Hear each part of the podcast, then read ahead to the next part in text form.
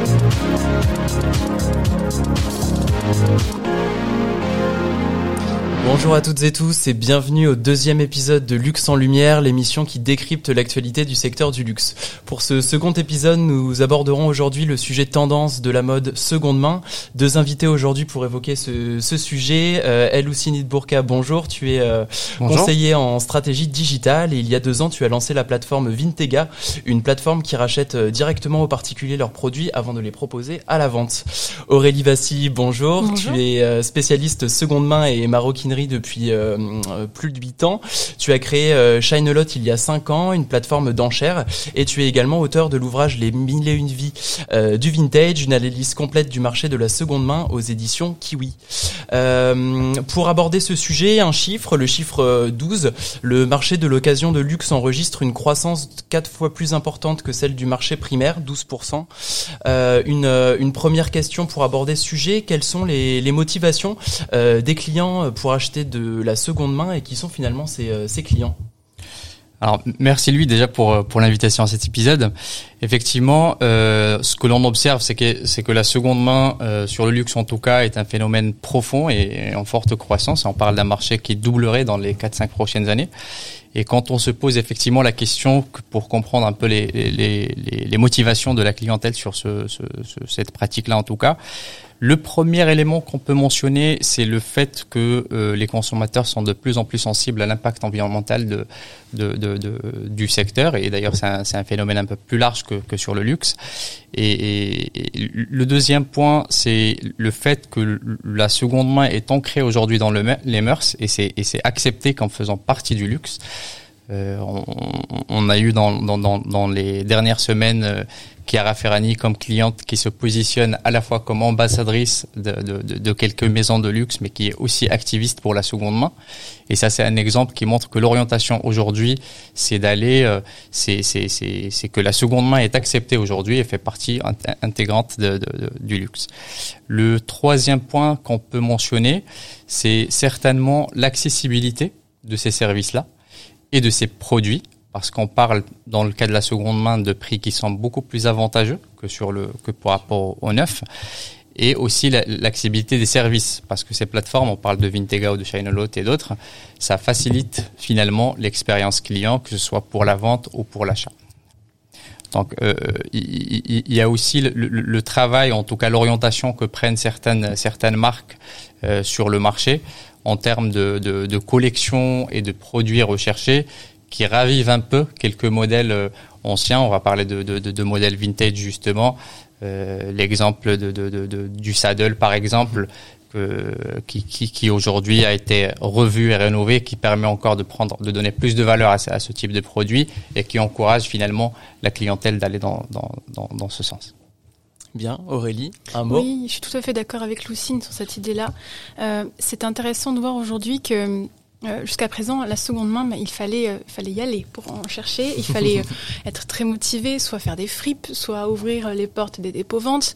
Ou sur Internet, c'était un peu la grande recherche. Il fallait aller sur des sites justement entre particuliers. On savait pas trop à quoi s'attendre. Un peu la loterie. C'était la grande loterie et c'était la grande aventure jusqu'à présent. Et c'est vrai qu'aujourd'hui, avoir accès avec des professionnels de confiance qui font la sélection, qui font tout le travail d'expertise et qui proposent à des prix en effet très avantageux tous ces produits, maroquinerie et aussi vêtements, ça permet d'avoir l'accessibilité tout de suite. Là maintenant, on peut avoir accès à des produits de qualité et sans avoir cette angoisse de se dire mais sur quoi je vais tomber, sur quelle personne en fait je vais tomber aussi en termes de relations clients?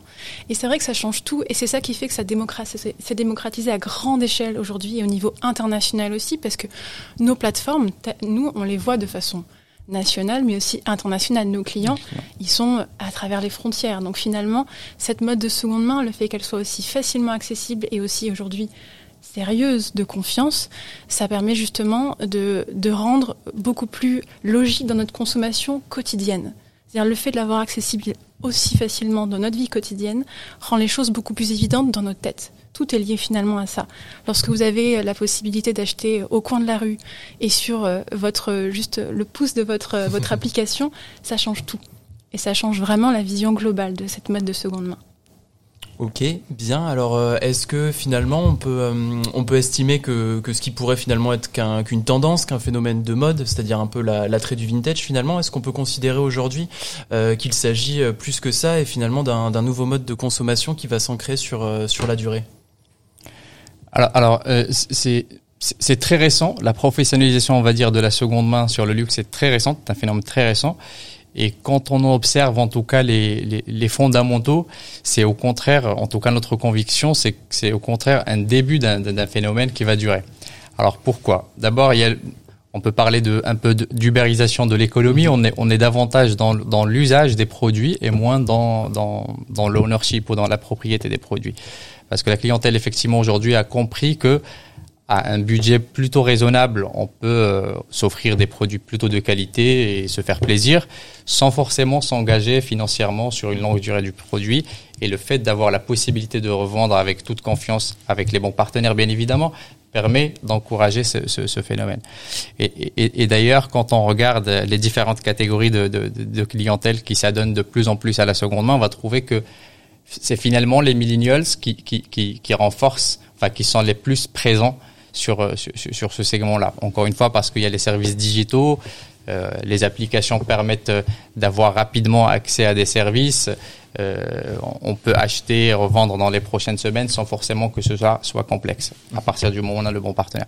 Donc nous, notre conviction, c'est vraiment de dire que c'est un phénomène qui est récent, qui se professionnalise justement avec l'avènement de, de, de, plateformes comme les nôtres et qui ne fera que, que, que durer dans le temps.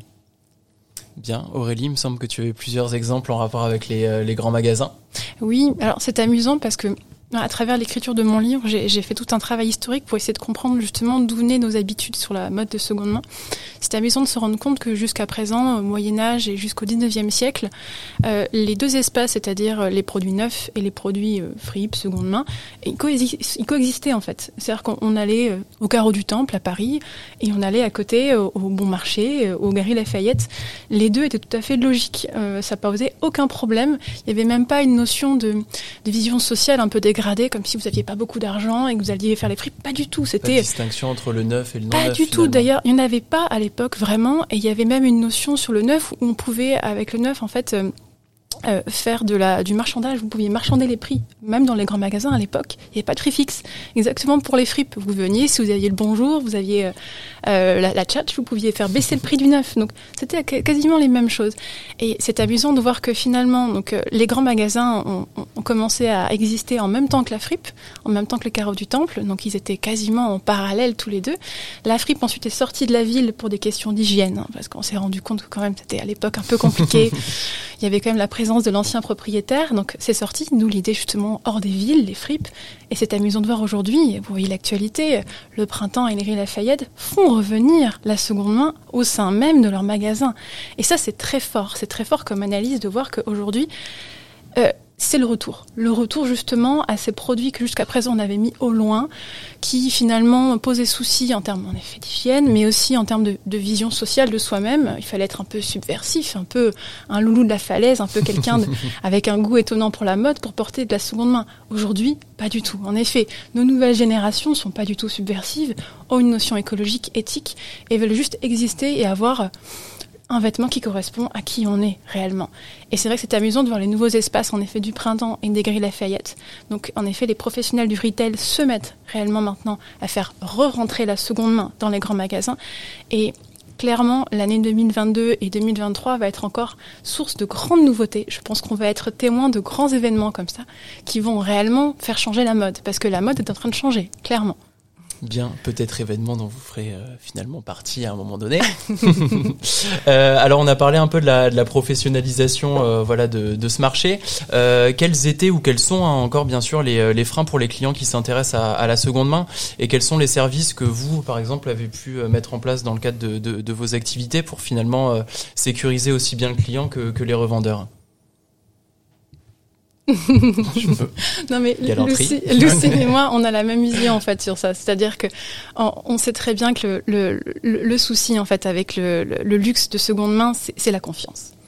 Et le tiers de confiance, c'est-à-dire la personne qui va redonner, recréer la symbolique de la confiance, euh, mais c'est nous qui devons être, euh, qui devons le générer. Donc ça se génère par tout simplement la formation de nos équipes, c'est-à-dire avoir des personnes qui sont considérées comme des experts, mhm. qui sont capables d'analyser un produit, de savoir dans quel état il se trouve. Donc des experts en authentification. C'est ça, c'est-à-dire qu'il y a plusieurs niveaux sur l'expertise. C'est à la fois la capacité à conformer, à être conforme pour le client à la qualité. C'est-à-dire de mhm. dire au client, voilà l'état dans lequel est le produit, parce qu'il ne faut pas oublier justement, c'est la seconde main.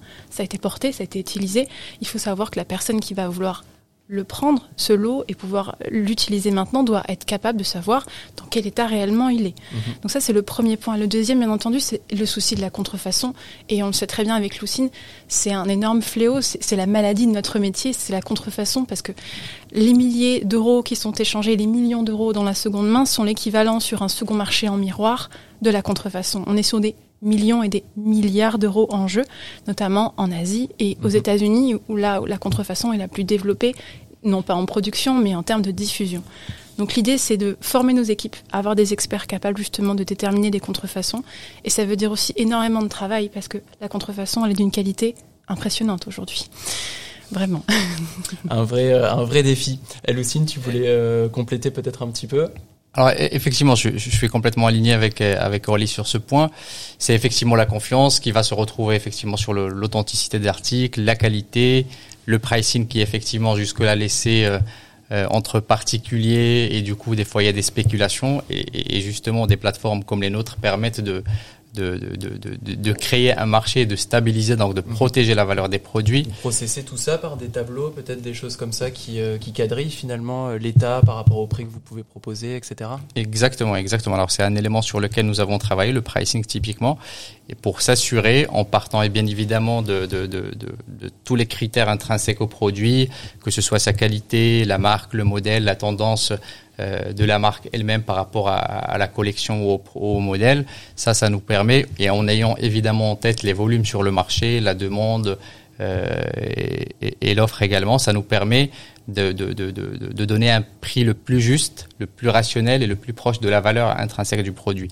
Et ça, ça permet de satisfaire à la fois les vendeurs et les acheteurs qui jusque-là étaient, étaient, étaient amenés à, à échanger entre eux et pas forcément sans forcément avoir l'expertise qu'il faut pour pour le pricing. Donc effectivement, il y a l'authenticité, le pricing, le, contrôle qualité, mais il y a aussi, en tout cas, c'est peut-être la différence entre nos, entre nos deux business models. Euh, chez Vintega, nous avons pris le, le, le choix de dire que nous achetons d'abord les articles parce que ça nous engage à être davantage pointueux, si on peut dire, sur, mhm. sur le, la sélection des produits, leur authenticité. Et on garantit justement, on met en place des garanties. Euh, Aujourd'hui, on garantit à vie n'importe quel produit qui passe entre nos mains, ce qui permet justement de rassurer la clientèle dans ce sens. Ok, très bien. Passons maintenant à la seconde partie de, de l'émission, les questions des, euh, des followers. Euh, première question, quel est le positionnement stratégique des marques euh, pour la reprise en main de leur, euh, de leur seconde main? Alors c'est vrai que ce, cette question elle est, elle est essentielle parce que finalement aujourd'hui quand on analyse le marché de la seconde main, on a deux types de professionnels. Vous avez donc les, les sites internet euh, mhm. qui mettent en relation, on l'a dit, les particuliers.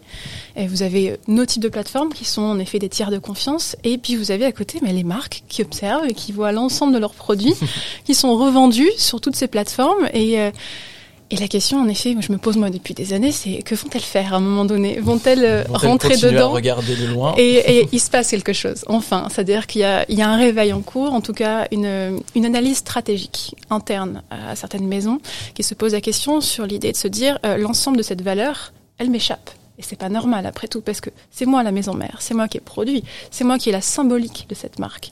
Après tout, pourquoi ne pas accompagner les personnes qui veulent acheter en seconde main mes propres produits et leur permettre de continuer à aimer ma marque, de continuer à être fidélisés et il y a des cas aujourd'hui concrets, dans le luxe notamment. On a Gucci, mhm. qui a fait un une première expérience assez réussie avec un leader américain qui s'appelle The Real Real, qui est le leader américain de la mode de seconde main euh, sur Internet. Donc ils ont fait ça il y a quelques années, ils se sont rendus compte que ça marchait très bien, que la clientèle était ravie, l'expérience était superbe, et ils ont créé Gucci Vault. C'est-à-dire qu'ils se sont mis sur le marché de leurs produits collector et de leur patrimoine, leur héritage. Et ça cartonne, ça marche très très bien. Et en France, c'est vrai que on a deux autres exemples, c'est The Couples et Isabelle Marant, qui s'y sont mis aussi. Et c'est quelque chose d'assez novateur et je pense que l'ensemble, qu'on se le dise, des marques vont petit à petit vraiment s'y remettre.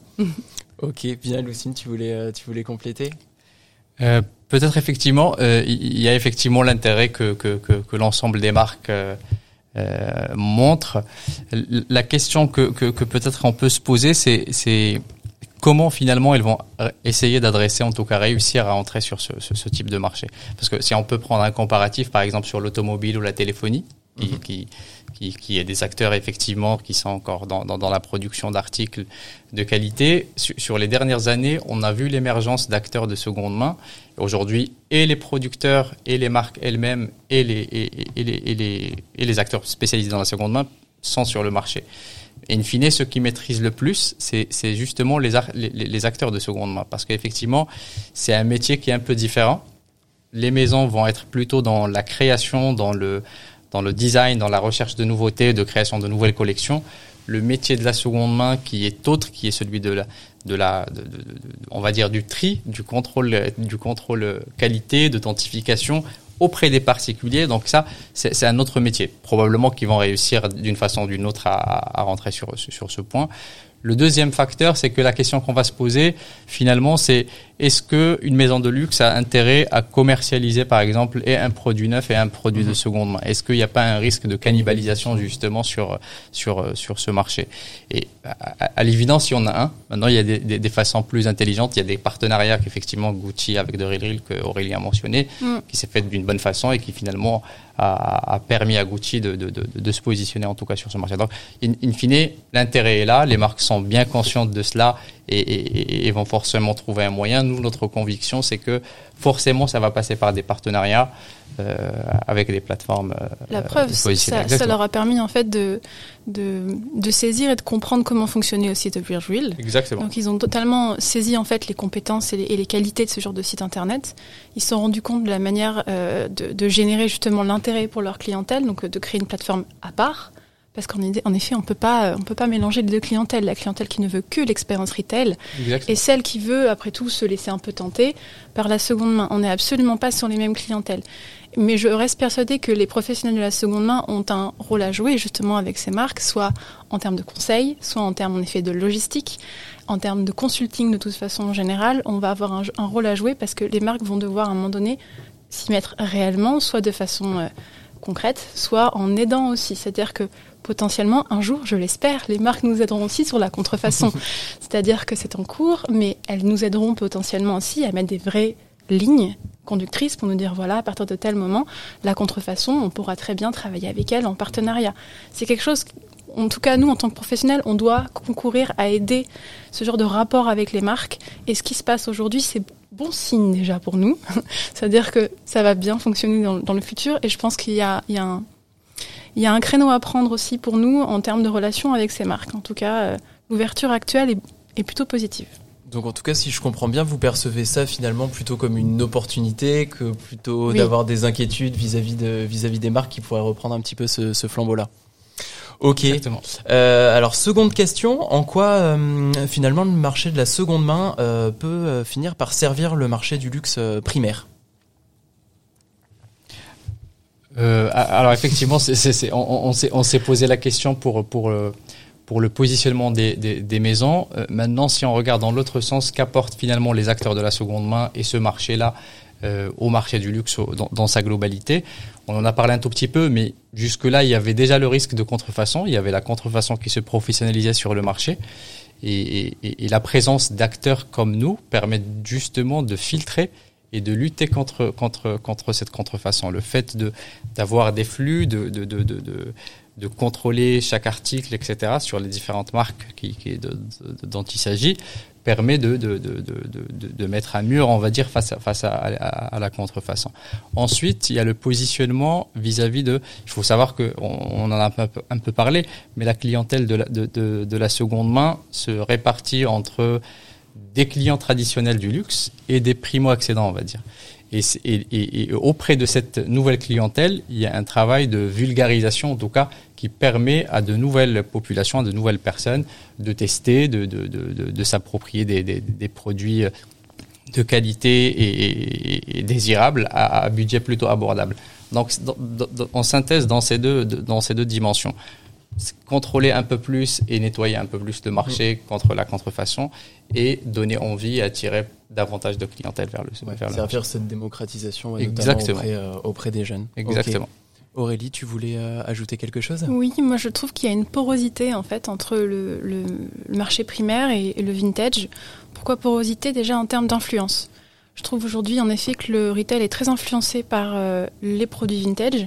On le voit dans, en effet, Lucille l'a dit sur euh, le saddle, le mm. retour justement dans, dans, le retail de ces produits déjà précédemment produits, clairement. Et puis les influences, par exemple, on voit chez Céline, euh, Heidi Slimane qui a totalement repris tout le patrimoine en fait des années 70-80, qui a absolument tout ressorti. On retrouve aujourd'hui les mêmes sacs des années 70-80. Non, mais y a, cette porosité-là est amusante. C'est un jeu en fait de miroir et de, de, de, du coup tous les produits vintage de cette époque redeviennent désirables. Donc nous, c'est vrai que on, est obligé d'être totalement euh, ouvert sur euh, l'actualité de la mode. Je ne le pensais pas au début quand je débutais mon mhm. activité. Je pensais qu'il y avait vraiment deux mondes réels séparés. En fait, pas du tout. Les deux sont vraiment liés. il y a une vraie porosité. Et le dernier point, il y a, je trouve aussi une porosité sur les objets désirables, ce qu'on appelle les objets collectors qui sont produits aujourd'hui dans le retail. Euh, par exemple, les baskets Chanel de Pharrell Williams. Mhm. Il y a vraiment eu un jeu de porosité sur les deux marchés. C'est-à-dire que le fait de ne pas avoir eu la possibilité pour de nombreuses clientes historiques hein, de la maison Chanel qui n'ont pas pu les acheter. Et eh bien du coup, sur, le soir même ou même le lendemain, euh, sur toutes les plateformes de revente, ces, ces baskets étaient revendues. Donc c'était amusant de voir que finalement le retail joue parfois un jeu avec un frein pour impossibilité d'y accéder. On le voit sur les produits Hermès aussi. C'est l'excellence pure. Les, les sacs à main Hermès sont difficiles d'accès et sont les plus revendus sur la seconde main c'est amusant de voir le jeu entre les deux. Une création de bulles finalement. Oui, parce que la seconde main génère aussi énormément de désirabilité sur le premier marché. Les deux sont liés. C'est parce qu'on essaie d'avoir justement accès à des produits de seconde main de très grande qualité qu'on désire tous les nouveaux qui sont encore en boutique, bien entendu. Bien, merci à tous les deux d'avoir été euh, avec nous aujourd'hui pour échanger sur euh, sur ce sujet. Euh, Aurélie, est-ce que tu veux nous partager une une actualité en rapport avec ton activité? Eh bien oui, bah c'est justement un petit clin d'œil avec ce que je disais sur la porosité entre les deux espaces. Moi, mon actualité, je, je réalise des ventes aux enchères, donc mhm. je suis liée en effet avec mes clients particuliers, mais je suis liée aussi à l'actualité. Et en effet, malheureusement, feu Thierry Mugler, qui, qui est parti, euh, euh, qui nous a quitté du monde de, maintenant de la mode, eh bien, va générer chez moi et chez toutes mes équipes un énorme travail sur le patrimoine Thierry Mugler, parce que la prochaine vente aux enchères sera forcément Thierry Mugler. Bien, un peu de nostalgie. Oui. Elle aussi une, une actualité? Oui, effectivement. Alors, on, on a parlé des, des, collaborations avec les marques. Nous, aujourd'hui, on, on, on, travaille sur une technologie justement d'authentification et, et, on essaye de concrétiser en tout cas euh, quelque chose avec, avec euh, une ou deux maisons à date d'aujourd'hui. Et l'idée, c'est dans les prochains mois d'arriver de, de, à quelque chose de, de plutôt complet. Euh, on a parlé aussi de l'internationalisation. Aujourd'hui, on est quasi exclusivement en France et on, a réussi à faire de, de, de, de, l'acquisition, on va dire, et de la croissance sur d'autres marchés.